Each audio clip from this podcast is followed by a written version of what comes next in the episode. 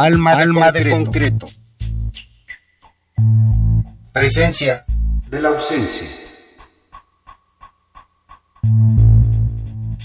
Guitarra mexicana, Tiempos y Espacios del Alma Mía 2016, Anastasia Guzmán Sonaranda, primer disco, La guitarra en la historia.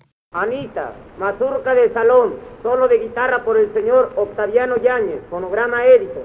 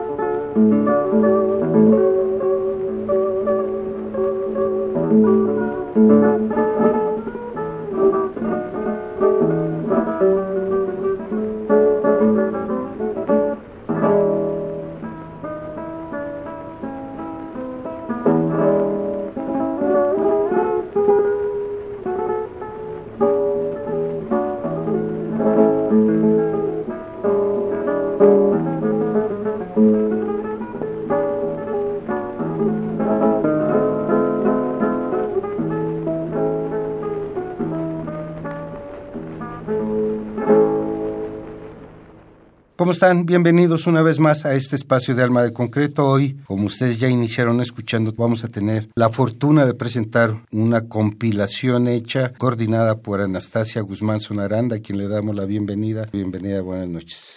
Noé, qué gusto. Estar sí, también a mí.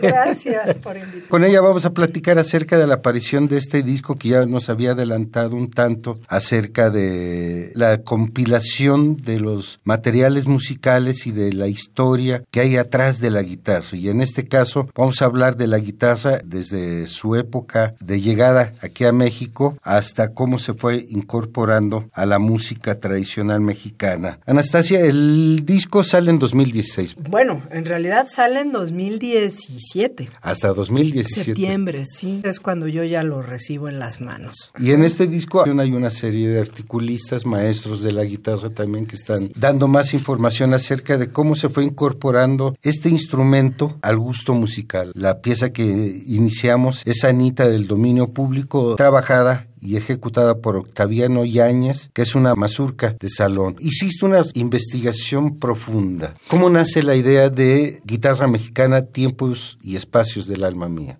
Sí, mira, más que hacer una investigación profunda, yo que no me considero investigadora, y he de decirlo porque... Y la verdad es que yo a mis amigos investigadores pues los respeto demasiado y sé lo que significa realmente desarrollar una carrera en la investigación. Yo lo que he sido es muy vaga y muy inquieta y muy curiosa eso que ni qué, ¿no? Y me encanta la gente y me encanta tener como alimentate con medio mundo, con una inquietud meramente creativa. O sea, a mí me ha gustado impregnarme la música tradicional, popular, académica, por un afán meramente creativo. O sea, porque eso ha sido los ingredientes con los que he construido mi trabajo artístico en la composición. Y desde siempre, pues estuve en contacto con la música tradicional. Lo primero que yo aprendí fue música tradicional o folclore o como se le quiera llamar pues entonces a partir de ahí fue que me empecé a, a involucrar en muchos medios y muy de fondo, porque de verdad la gente me encanta. Entonces, pues cómo no se va a hacer uno amigo de Higinio Peláez si anda en la Costa Chica o de Ramón Gutiérrez si andas en Veracruz o qué sé yo, pues, ¿no? De los camperos de Valles o de Guillermo Velázquez si andas por acá. En fin, entonces eso fue lo que sucedió y pues como también desde siempre me gustó estar en contacto con investigadores de adeveras, con gente de pues de la ENA o gente de, de la UAM o de la UNAM, investigadores que hacen etnomusicología, pues fue que en algún momento, ya no sé ni cuándo, hace muchos años me topé con Benjamín Muratalla, nos hicimos amigos y él hace cuatro o cinco años, ya no recuerdo bien, pero él fue el que me invitó, me dijo, mira, ahora sí que creo que si alguien está para coordinar un volumen así eres tú. Y él fue el que me dijo, haz un proyecto, preséntalo ya con la idea de guitarra mexicana y entonces ya fue que yo que yo escribí, redacté la idea ya central, también a partir de una serie de conferencias y de digamos de una cuestión que yo ya venía enseñando, lo que es guitarra mexicana ya venía yo haciendo como una mm, y meramente por una necesidad de cómo transmitir lo que yo mi experiencia más que un proyecto de investigación y entonces así fue que Benjamín me invitó y entonces ya yo decidí, bueno, un proyecto que en pocas palabras nos haga saber cómo suena México en su instrumento consentido. Haces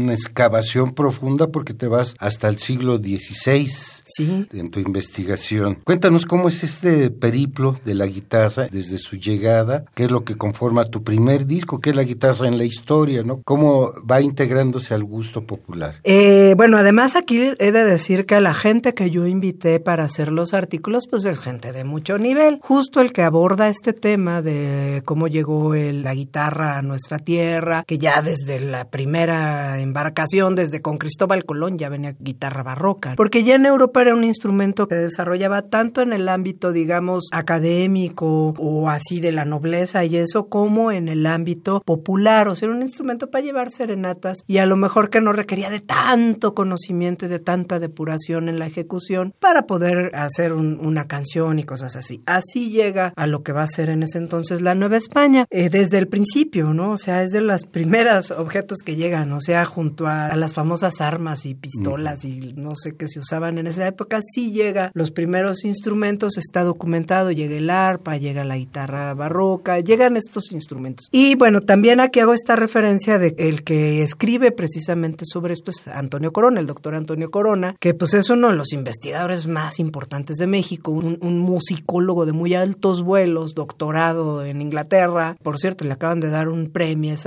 este, de la UNAM. Y además, él es una gente con quien yo llevo una amistad entrañable, es como mi hermano mayor. Entonces, realmente yo a él lo nombré el coordinador de la coordinadora, porque él es investigador, él sí es un investigador. Entonces, yo tenía ideas de voy a hacer esto, voy a invitar a fulanito a hacer los artículos y en mucho también, sobre todo en la cuestión de los artículos y de la investigación, yo me apoyé mucho en Antonio. Y la verdad, sí lo debo de decir, porque Antonio sí mira por aquí. Traté de cubrir las diferentes épocas, o sea, el siglo XIX, que lo abordó muy bien Juan Carlos Laguna, un invitado de Lina que fue Arturo Ramírez también. Posteriormente también José Luis Navarro hizo un trabajo espléndido de investigación. Entonces fue así como que ir cubriendo eso, los tiempos y los espacios, porque posteriormente, bueno, ya interviene gente como Camilo Camacho con una visión de etnomusicología de las músicas tradicionales, Enrique Jiménez con una visión ya también de cómo impacta en el medio del jazz o del rock, y bueno, Pablo Dueñas, que Pablo Dueñas tiene años y años y años entregándonos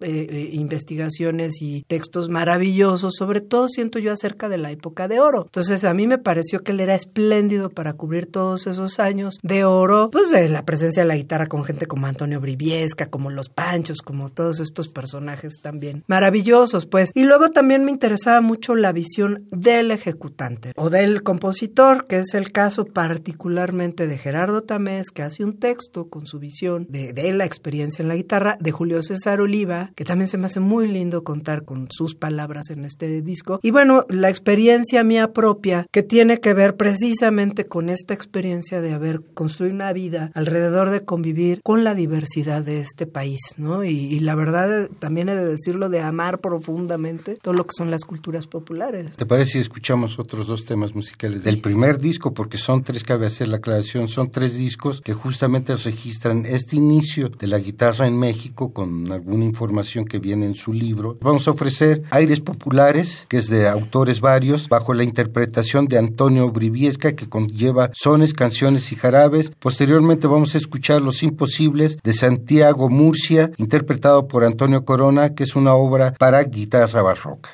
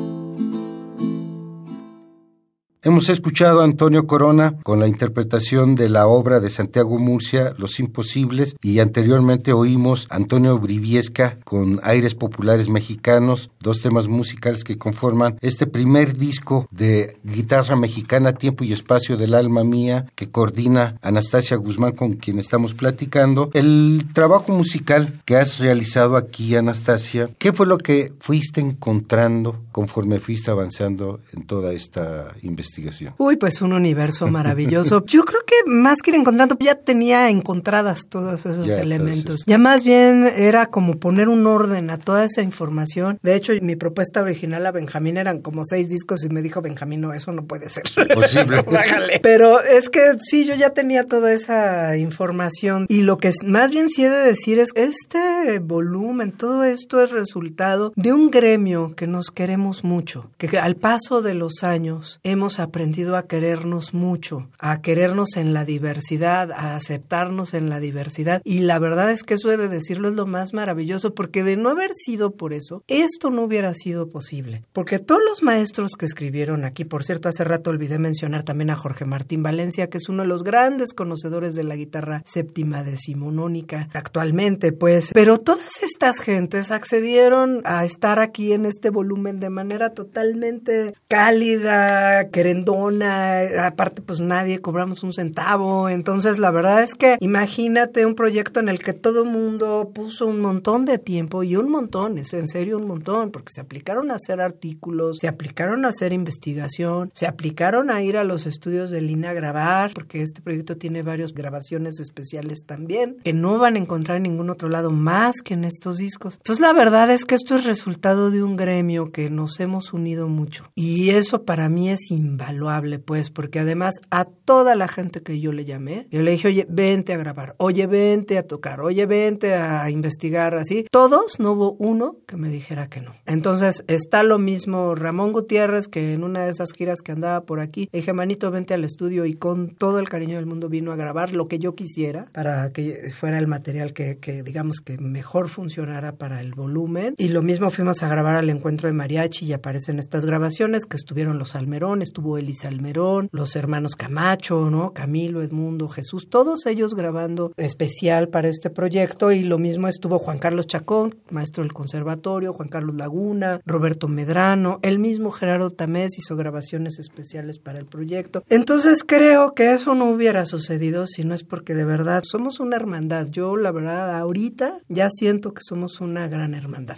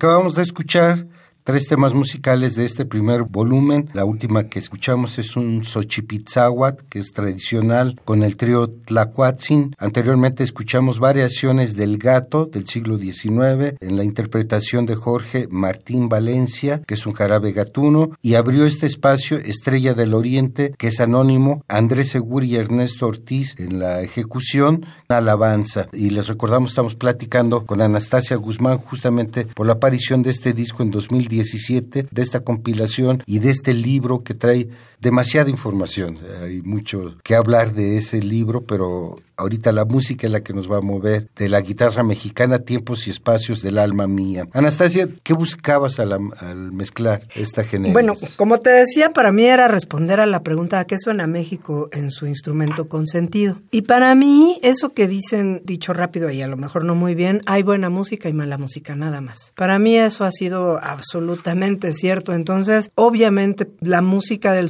Xochipizahua que a mí me parece una de las obras más hermosas que he oído en toda mi vida. Y yo no siento que haya ningún, o sea, ningún... Diferencia, ninguna, ninguna pleito ni ninguna nada. Porque lo que está sucediendo es que estamos valorando nuestras artes eh, populares, nuestras artes tradicionales, que si bien no se han enseñado en las academias como si debieran enseñarse, cada vez tenemos más claridad de que el aprendizaje, como se aprenden estas artes, que es a través de la enseñanza oral, es igual de difícil, igual de valioso que el aprendizaje de notas escritas y cosas así. Dicho de otro modo, si uno no pasa por toda esa escuela de la música tradicional, pues no la va a poder interpretar ahora sí que para que suene como debe sonar. ¿Por qué? Porque está llena de secretos, está llena de lo que le llaman el jícamo y una serie de cosas que no es, no es un universo nada fácil de entender lo que te decía antes de entrar al aire. Si uno pone una grabadora, pues nomás como que va a quedarse con lo que está muy por encima. En la imitación. Exacto, en una imitación muy por encimita de una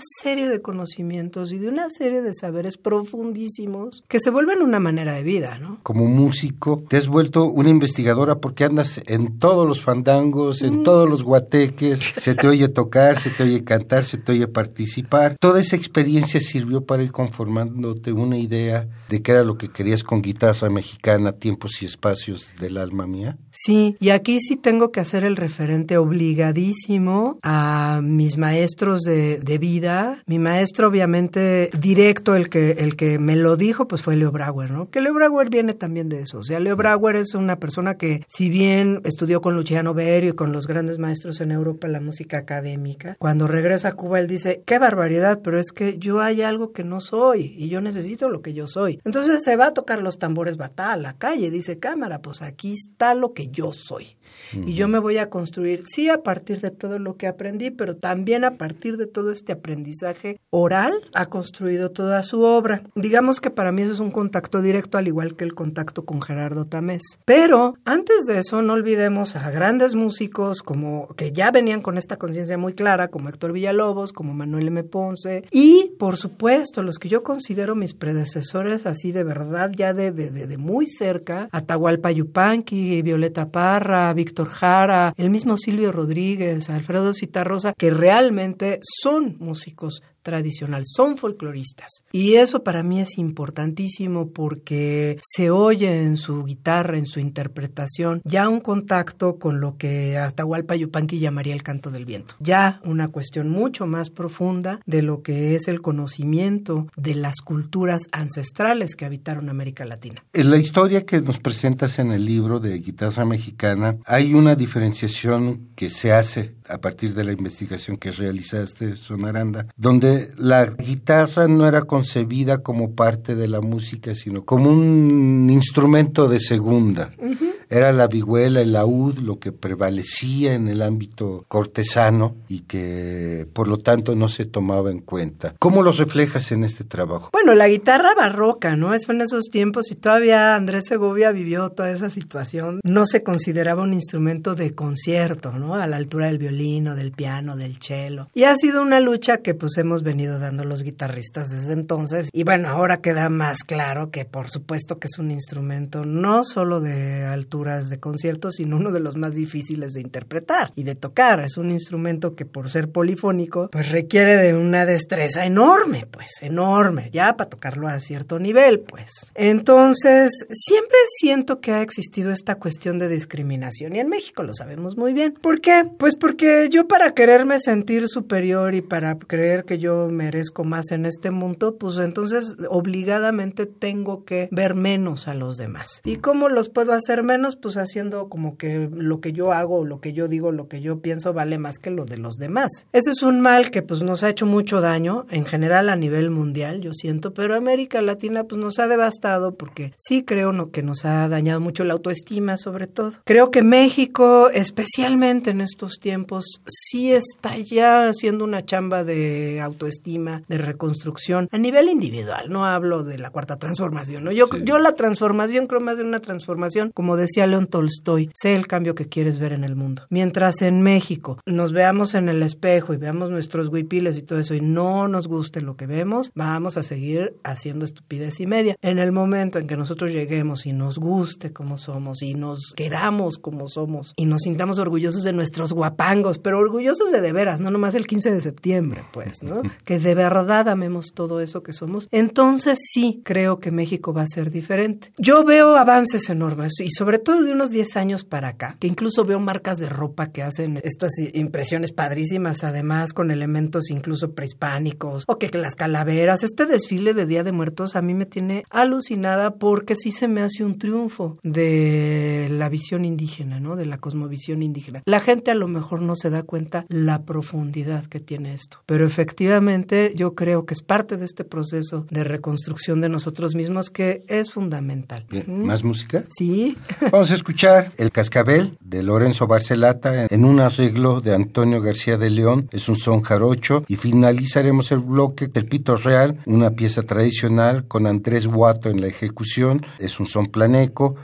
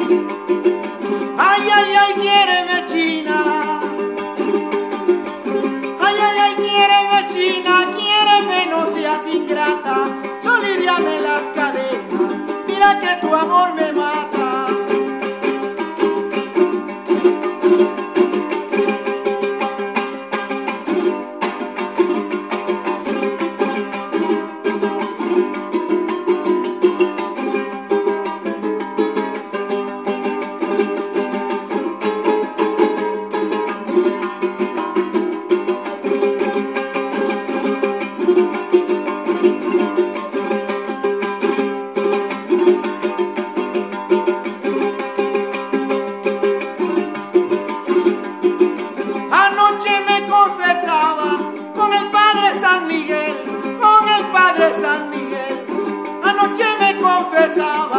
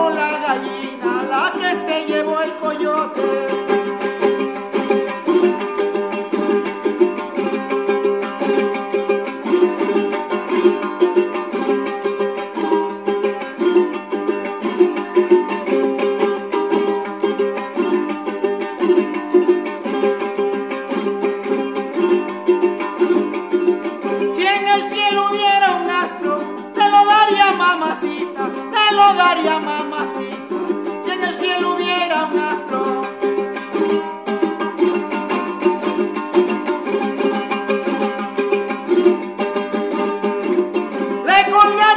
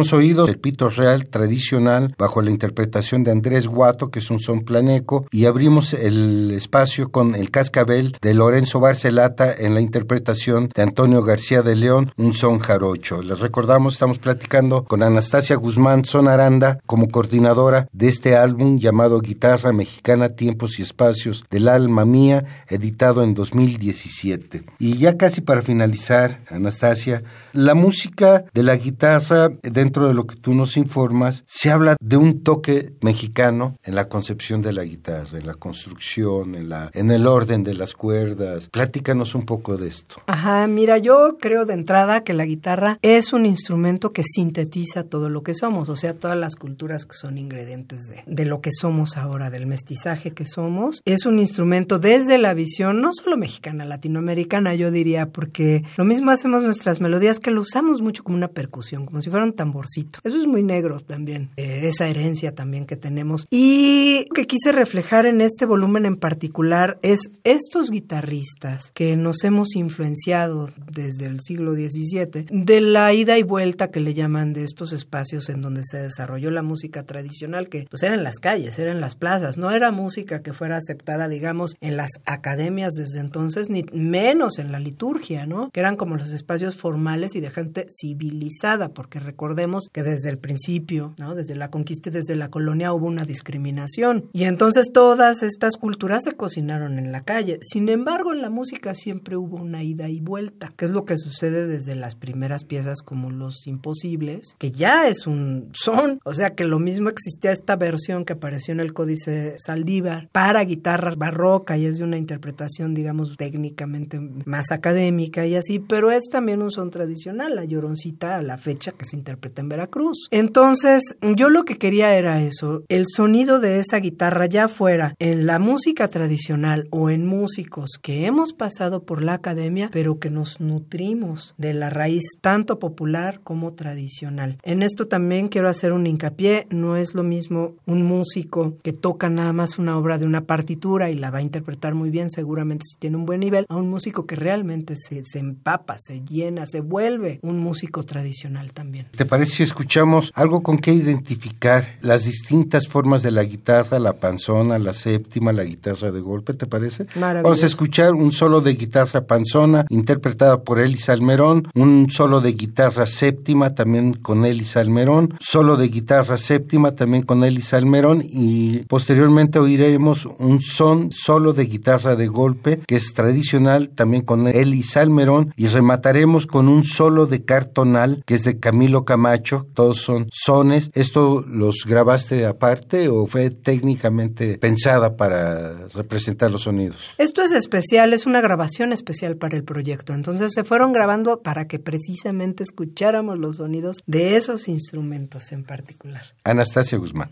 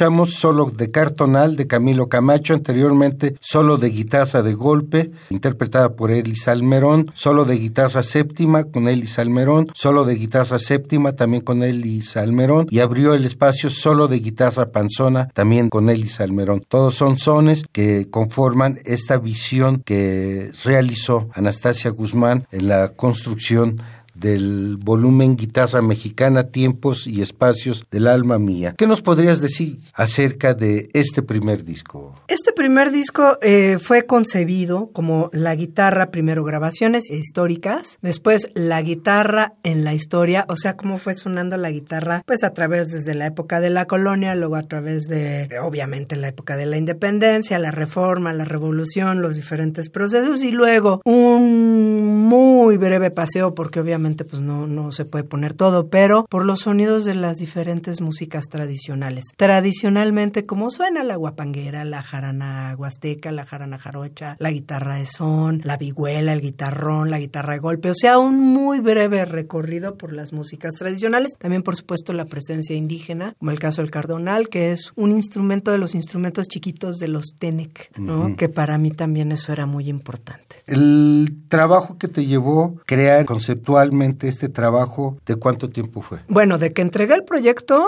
lo entregué como hace cinco años. De trabajo, así, de estar ahí en la talacha, alrededor de tres años. ¿Fuiste a grabar tú también? También, sí. Y aparte yo estuve en todas las grabaciones especiales y bueno, toda la cuestión de estar invitando a la gente, llamándolos y, oye, no me has mandado tu artículo, por favor, entrégame, oye, ¿no? Y bueno, luego... De capataz.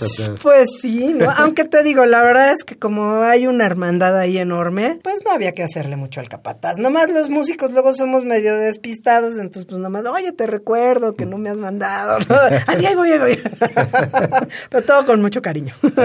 Oye, pues te queremos hacer la invitación para presentar los otros dos discos en la siguiente emisión y después haremos otra grabación para presentar el tercer volumen que ya es la música contemporánea de guitarra, ¿te parece? Claro que sí, aquí estamos. Bueno, nos vamos a dejar con una última pieza que está registrada en este primer disco de guitarra mexicana, Tiempos y Espacios del Alma Mía, la guitarra en la historia. Vamos a escuchar el vacilón de Tacámbaro, que es de Isaías Almerón en un arreglo de Jesús Peredo y lo interpreta Serafín Ibarra y el mismísimo Jesús Peredo aquí en Alma de Concreto. Le agradecemos a Francisco Mejía en los controles de grabación. En este lado del Cristal, Noé Cordero Tapia en la conducción, producción, edición y armado de esta serie. Anastasia Guzmán Sonaranda tiene la invitación para la próxima semana. Y quédense hoy por lo pronto con el vacilón de Tacámbaro de Isaías Salmerón en un arreglo de Jesús Peredo. Gracias, buenas noches. Buenas noches.